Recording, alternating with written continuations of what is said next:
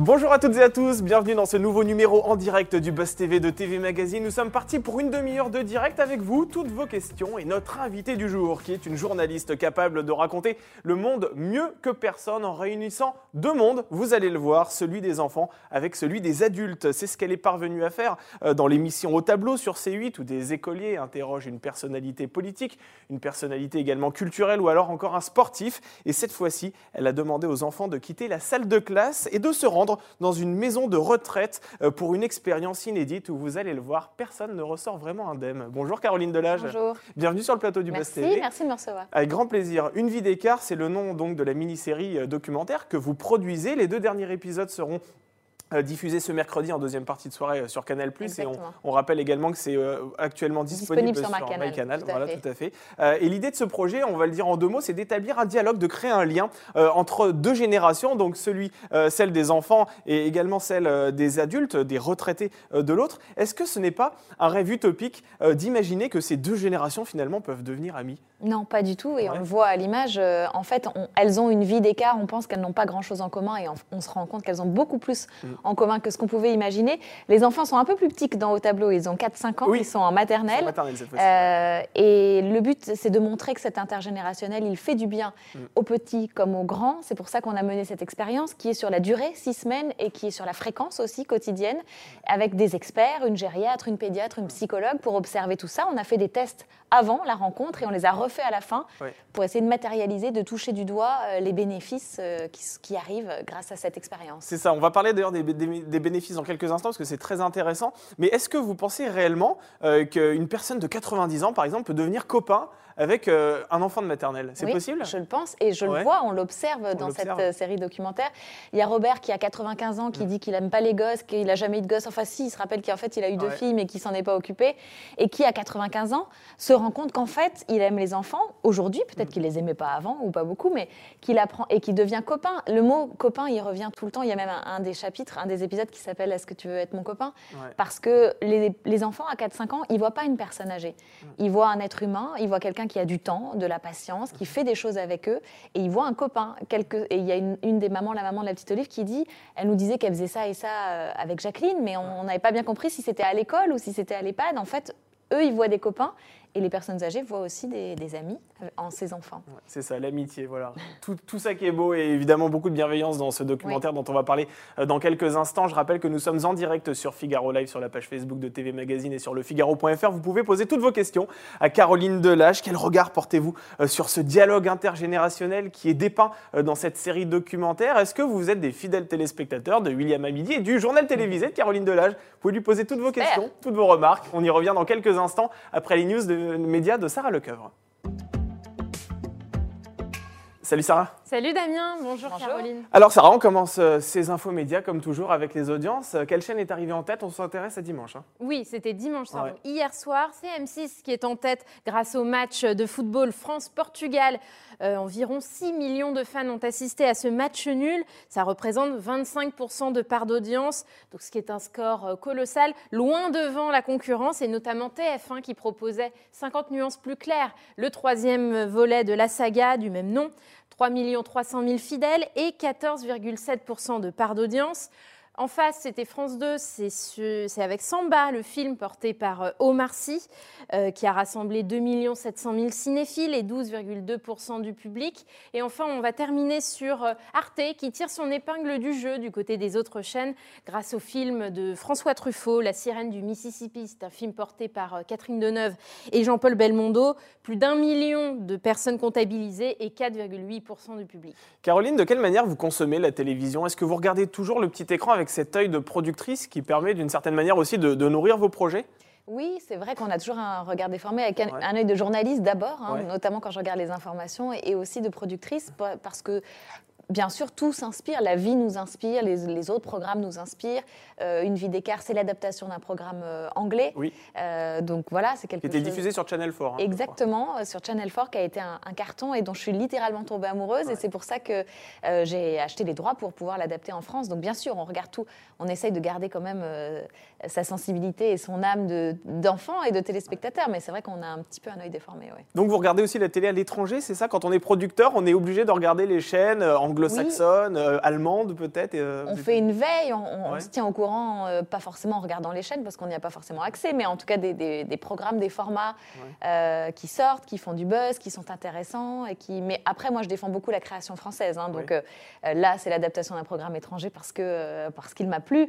Mais je milite et je défends et je, je fais partie d'organisations de, pour défendre la création française parce qu'il y a beaucoup de créativité, beaucoup de richesse.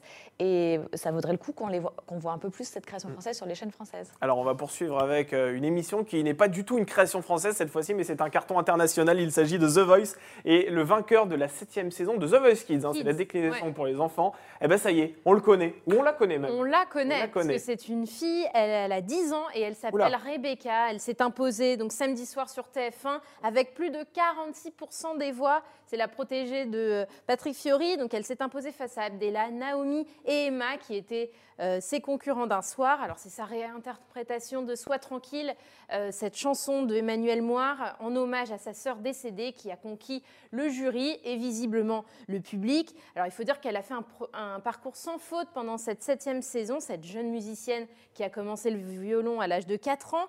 Euh, Pendant les auditions à l'aveugle, elle a conquis les téléspectateurs avec Comme toi de Jean-Jacques Goldman. Les battles, c'était sur du Julien Clerc.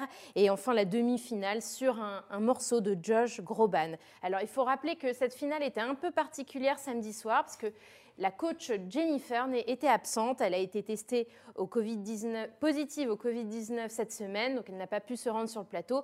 Elle était seulement en visioconférence. Caroline, vous, vous tournez euh, souvent avec des enfants, que ce soit dans Au Tableau dont on a parlé sur C8 ou également dans Une vie d'écart euh, dans, Mhm. dans cette série documentaire. Est-ce que c'est plus compliqué de tourner avec des enfants ou avec des adultes? Parce qu'on imagine que derrière, il y a un gros travail de préparation. Comment ça se Ouais. passe avec, euh, avec des enfants? C'est très compliqué au niveau organisation, autorisation, législation. C'est vrai que ça rajoute beaucoup de difficultés. Alors là, on tourne avec des tout petits enfants et des très vieilles personnes. Donc Oui. vous imaginez, on a multiplié Ouais. euh, les difficultés. C'est vrai que c'était compliqué euh, à produire. Euh, et puis c'est normal, c'est très encadré le tournage avec des enfants. Donc il y a tout un millefeuille d'autorisation, de responsabilité. Et puis ça commence bien sûr par l'autorisation des parents. Mais voilà, bon, une fois qu'on connaît la marche à suivre, le circuit, c'est c'est tellement enrichissant. Et moi, j'adore donner la parole aux enfants. Je trouve qu'ils ont tellement à nous apporter à la société et à nous, adultes, quel que soit leur âge. Au tableau, ils ont 8 à 12 ans, ils sont curieux, ils sont impertinents. Là, à 4-5 ans, dans une vie d'écart, euh, ils sont spontanés, ils sont, ils sont dans le contact euh, aussi tactile, ils ont tellement à offrir euh, que je trouve ça, ça vaut le coup de surmonter ces difficultés. en fait. Et racontez-nous justement les coulisses avec ces enfants de maternelle. Est-ce que vous êtes réunis avant le tournage? Est-ce que vous leur avez donné des consignes en disant par exemple à tel ou tel enfant, tiens, il faudrait peut-être que tu ailles voir telle personne âgée pour créer Non. un petit dialogue? Comment ça se C'est passe? ça qui est magique, c'est parce qu'il y a vraiment des, des binômes qui Ouais. se sont formés, enfants euh, seniors, euh, résidents de l'EHPAD, et ces binômes, ils sont spontanés. C'est souvent l'enfant qui jette son dévolu, Oui. on ne sait pas pourquoi, euh, sur tel adulte, et euh, Jacqueline et Olive, par exemple, c'est un vrai coup de foot. Dès le premier jour, il y a quelque chose, un- une attraction euh, réciproque, et, le lien va se renforcer d'épisode en épisode. Mais il y en a d'autres. Il y a Robert et Andrea, euh, il y a Monique et Sédou. Enfin, il y, a, des duos assez improbables et tellement touchants. Et non, c'est naturel. On aurait voulu le faire, honnêtement. On- ça se voit que, les liens sont sincères et qu'ils sont vrais. On n'aurait jamais pu euh, fabriquer ça. On n'a donné aucune consigne. Ils sont venus tous les jours avec la maîtresse parce que c'était sur du temps scolaire, donc en partenariat avec l'éducation nationale. Euh, Le programme d'activité correspondait au programme euh, pédagogique de maternelle parce qu'il fallait que ce soit validé par, euh, par l'académie. Et euh, voilà, il y avait un- des activités qui étaient mises en place, mais après le lien, euh, il s'est fait tout seul. Eh bien, on va parler de ce lien de coup de foudre, cette fois-ci un lien de coup de foudre, puisqu'on va parler de. Vous avez Quel vu jeu cette de mots, transition hein, C'est transition pas mal, impeccable. ouais. Le jeu de mots. Je l'avais en tête depuis 10 secondes, celle-là, il fallait que je la sorte. Voilà. Alors, ça a repris il y a quelques jours, cette Oui, le tournage culinaire. de Top Ouais. Chef saison 12, ça y est, le coup d'envoi a été lancé ce week-end. C'est Hélène Darroze, euh, l'une des jurées, qui nous l'a appris euh, sur son compte Instagram en postant une photo. Vous allez la voir apparaître à l'écran. Et ce qu'elle nous révèle, c'est que le jury ne change pas par rapport à l'édition précédente. On va retrouver Michel Saran, Philippe Etchebest et Paul Perret, qui nous vient de Shanghai. Sans oublier Hélène Darroze, bien sûr. Des mesures sanitaires seront sans aucun doute mises en place cette année. Alors reste à savoir si le protocole du meilleur pâtissier sera appliqué, car vous savez, il a choqué les téléspectateurs euh, il y a 15 jours lors du lancement, parce que les les, les candidats, pendant leur préparation, portent des demi-visières qui s'avèrent aujourd'hui euh, peu efficaces et les juges ne portent rien. Donc, ce Mm. qui a un peu dérangé. Donc, certainement que la production Studio 89 Ouais. euh, qui produit euh, Top Chef va revoir un peu la copie. Ouais, enfin, en même temps, les internautes choqués sur les réseaux sociaux, on va rappeler que cette émission était tournée fin juin, début juillet, qu'à cette vrai, époque, on ne savait pas pas euh, les si mêmes visières conditions. étaient effectivement efficaces ou pas. Est-ce que les restrictions sanitaires euh, sont aussi de, de- de- en- en règle, entre guillemets, enfin de, de mise dans William à midi, par exemple, l'émission que, vous tournez tous les jours à 12h40 sur En étant direct tous les jours à, à midi 45, oui, oui, bien sûr, ça complique euh, tous les tournages et ça complique Ouais. Enfin, tous les domaines de, de l'activité euh, française, mais aussi l'audiovisuel, euh, bien entendu. Nous, euh, bah, par exemple, on est en plateau, il y a William avec deux chroniqueurs, Ouais. on- alors qu'avant on était plus nombreux en vrai. plateau, mais on se relaie pour, pour garder une distance euh, d'au moins un mètre avec William, pour ne pour pas être agglutiné. Mm. euh, voilà. Euh, on a été absent assez longtemps, puisqu'on Oui. n'est pas revenu après le confinement. On a repris que, que là, à la rentrée fin août. Donc oui, ça a des conséquences. On fait tout. On a, on a des petites lingettes. Dès qu'on termine notre direct, on, on nettoie pour laisser la place euh, au suivant et tout désinfecter. On remet le masque évidemment dès qu'on sort du plateau. Il y a tout un tas de gestes, mais ça vaut le coup de les mettre en place parce qu'on est content d'avoir repris et ce serait vraiment dommage de, de devoir à nouveau euh, Ouais. s'arrêter pour des mesures sanitaires. Et ça vous inquiète ju- justement en tant que productrice, cette recrudescence de cas de coronavirus, notamment en Ile-de-France Est-ce que ça risque d'impacter les tournages que vous avez peut-être prévus au cours des, des prochains mois? Il y a plein de documentaires, plein de tournages, enfin pas que des documentaires d'ailleurs, hein, des fictions. Beaucoup, beaucoup de mes amis producteurs sont à l'arrêt. Euh, il y a Ouais. plein de films qui peuvent pas se tourner euh, en ce moment parce que c'est compliqué de tourner avec des masques Mm. euh, ou de respecter les mesures sanitaires. Donc oui, c'est un drame. C'est déjà que l'activité est difficile, ça la complique davantage. Ouais, ouais. On n'en voit pas le bout en fait. C'est un tunnel sans fin et vivement que ça se termine. Et c'est aussi une épidémie qui a marqué beaucoup les EHPAD, les EHPAD où vous avez tourné avec les enfants. Et j'imagine qu'on va aussi vous poser la question, notamment tout à l'heure sur les réseaux sociaux. On en parle tout de suite de ce fabuleux documentaire, Une vie d'éc- d'écart dans le, dans le Buzz TV.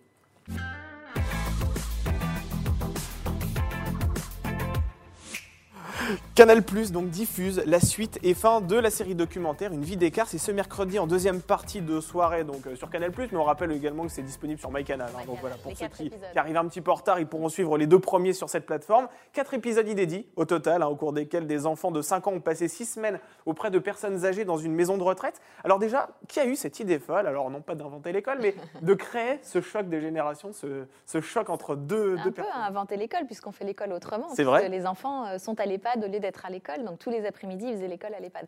Euh, cette idée, bah, ce sont les Anglais, puisque c'est un programme Ouais. euh, Ah oui. anglais qui s'appelait. All People's Home for Ouais. 4 Years Old. C'est un peu compliqué, euh, maison de retraite Mhm. pour enfants de 4 ans, en traduction littérale. Ça a été adapté dans plein de pays.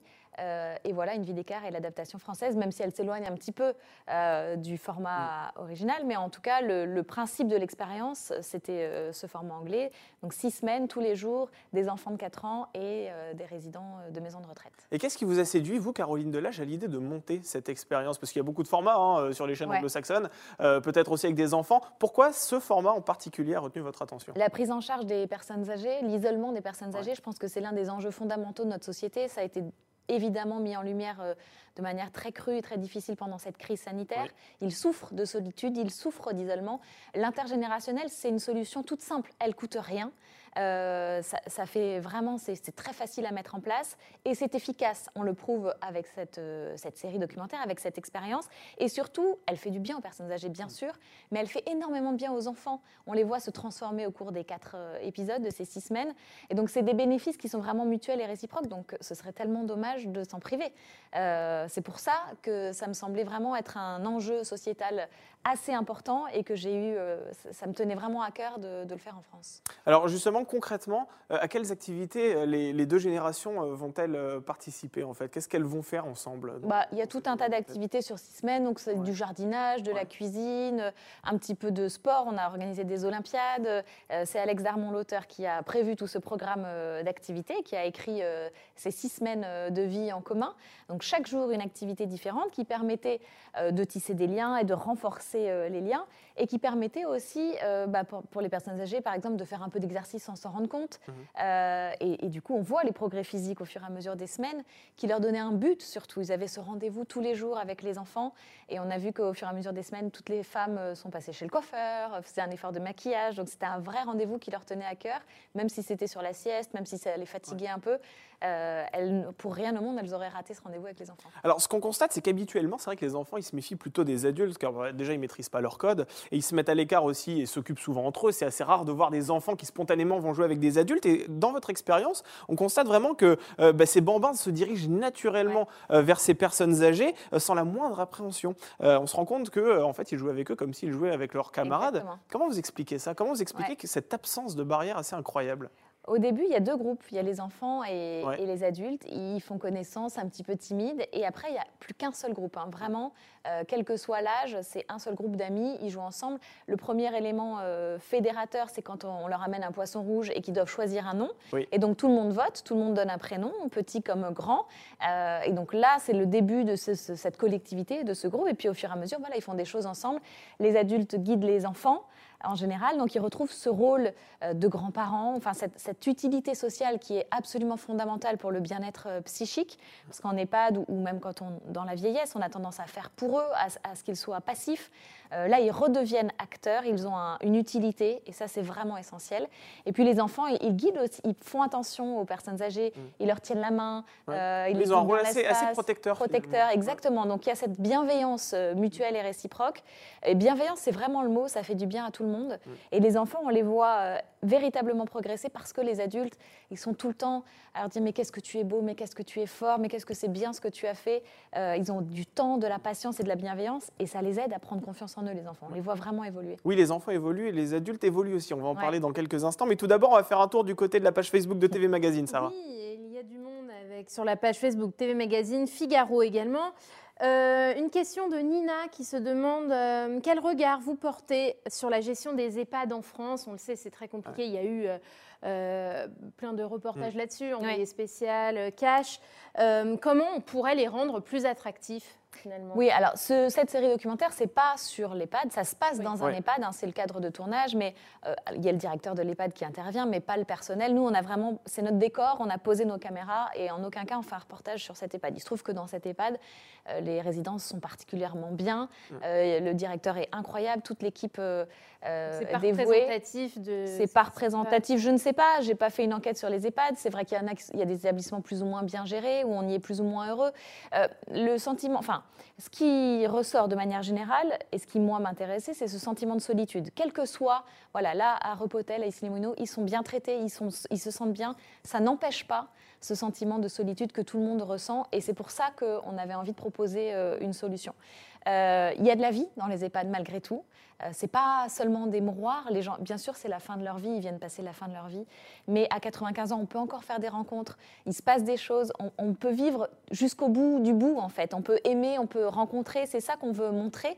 Et euh, il faut pas laisser tomber. Au contraire. Donc l'idée, et c'est ce que défend la gériatre Catherine Bale qui, nous accompagne, le, le psychologue Jean-Luc Noël aussi, euh, c'est de plus en plus d'ouvrir ces EHPAD. Bien sûr, quand on pourra. C'est sûr qu'en ce moment, c'est un petit peu compliqué, mais euh, en se projetant à moyen terme, ouvrir les portes, n'hésitons pas à y entrer, à y aller. euh, il ne faut pas avoir peur. On a peur en tant que parents souvent d'emmener nos enfants, on se dit oh là là, ça va être glauque, ça va, être, euh, ça va leur faire peur. Mais vous les voyez, les enfants de 4-5 ans, ils sont hyper contents d'y aller.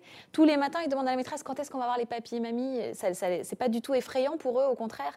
Donc voilà, le message, c'est euh, transformons ces EHPAD en des lieux de vie, ouvrons les portes, allons leur rendre visite, faisons des activités, emmenons les enfants, etc. Mais comment faire? Parce que c'est vrai que c'est intéressant ce que vous dites, parce que dans votre mini-série documentaire, euh, je crois que c'est le directeur de l'EHPAD qui, à un moment donné, euh, dit que euh, finalement, on se rend à l'EHPAD comme on se rendrait dans un hôpital. C'est-à-dire qu'on va dans un endroit où, assez anxiogène, etc. Oui, comment comme on, pourrait- visite un malade. en fait. Exactement. Comment on pourrait faire justement pour que ces EHPAD soient beaucoup plus attrayants? Ben, en ouvrant les portes, en changeant le regard, c'est un peu ce qu'essaye de faire cette série documentaire. En montrant justement qu'il y a des personnes, euh, on les voit à leur état actuel, assez passives, à attendre la mort finalement.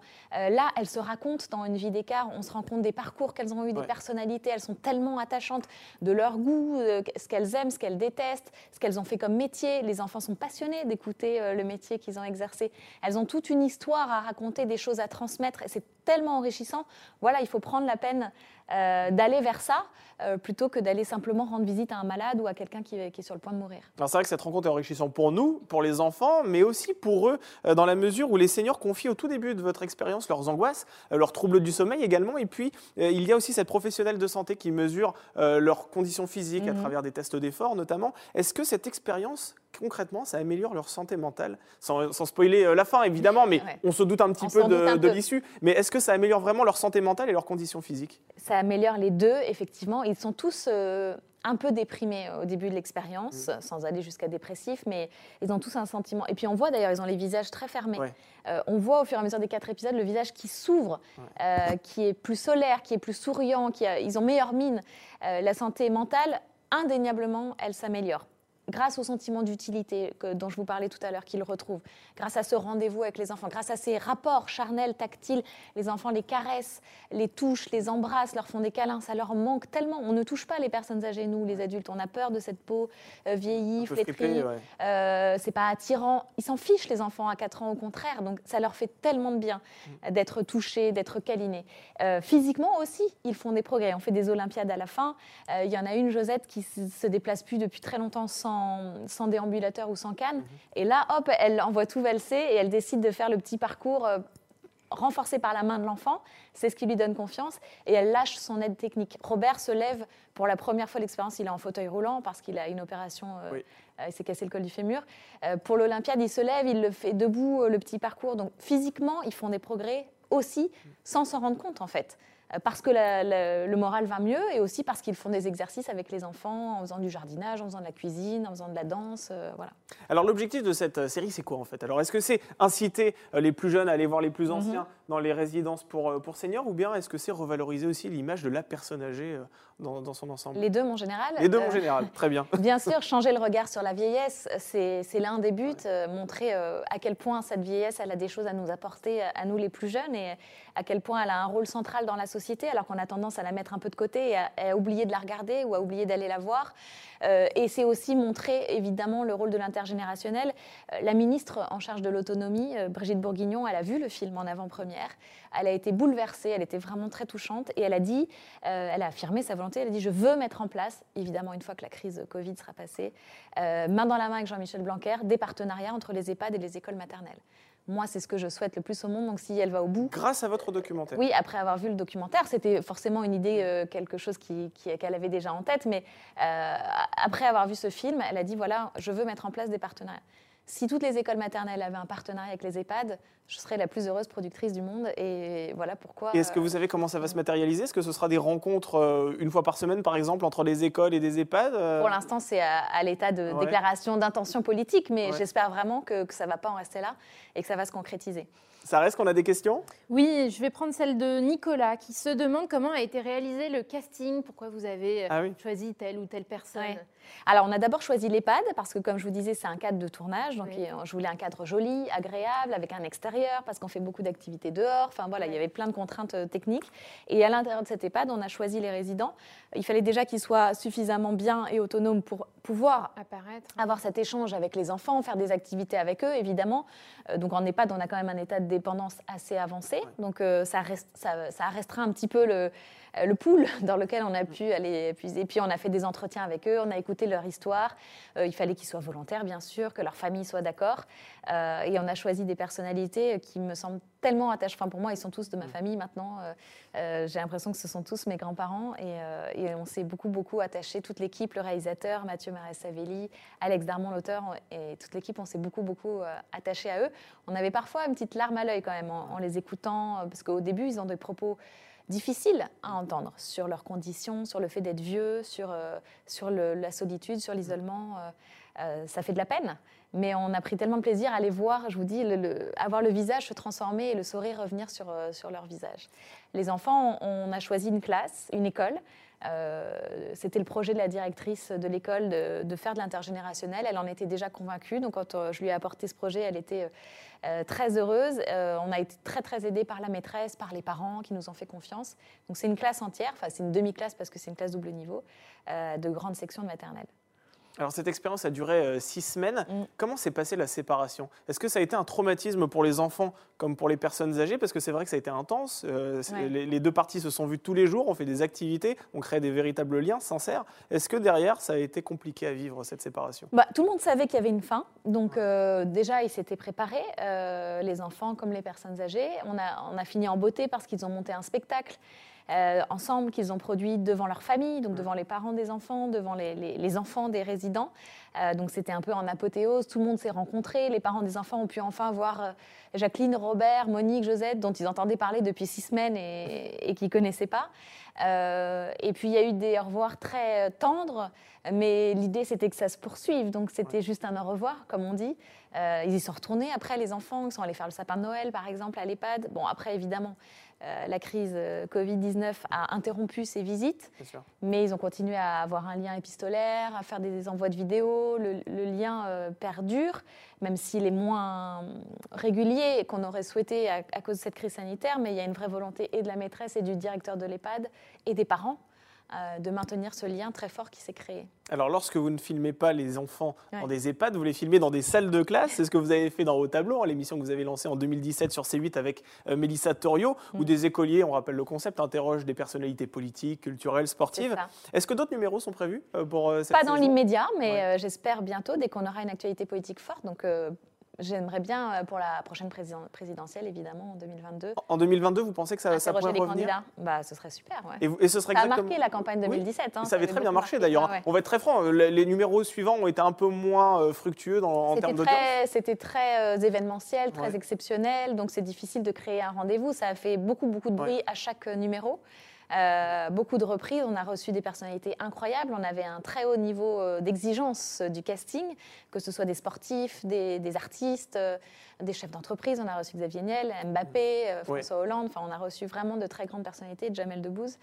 Euh, donc voilà, on fait, on fait une pause, mais on va revenir euh, bien sûr avec une nouvelle fournée. Voilà, vous, aimez bien, vous aimeriez bien pardon, que ça revienne pour la présidentielle, Par mais exemple. pour l'instant, il n'est pas prévu que ça revienne entre euh, maintenant et 2022. Mais qui sait? Qui sait vous, aimeriez bien. Pourquoi pas Pourquoi pas Après, Ouais. euh, voilà, il y a plein d'autres choses à faire aussi. euh. Non, mais c'est une très Ouais. jolie marque euh, dont je suis très fière. Et ça continue à l'étranger. La dernière adaptation, Ouais. c'était en Arabie Saoudite.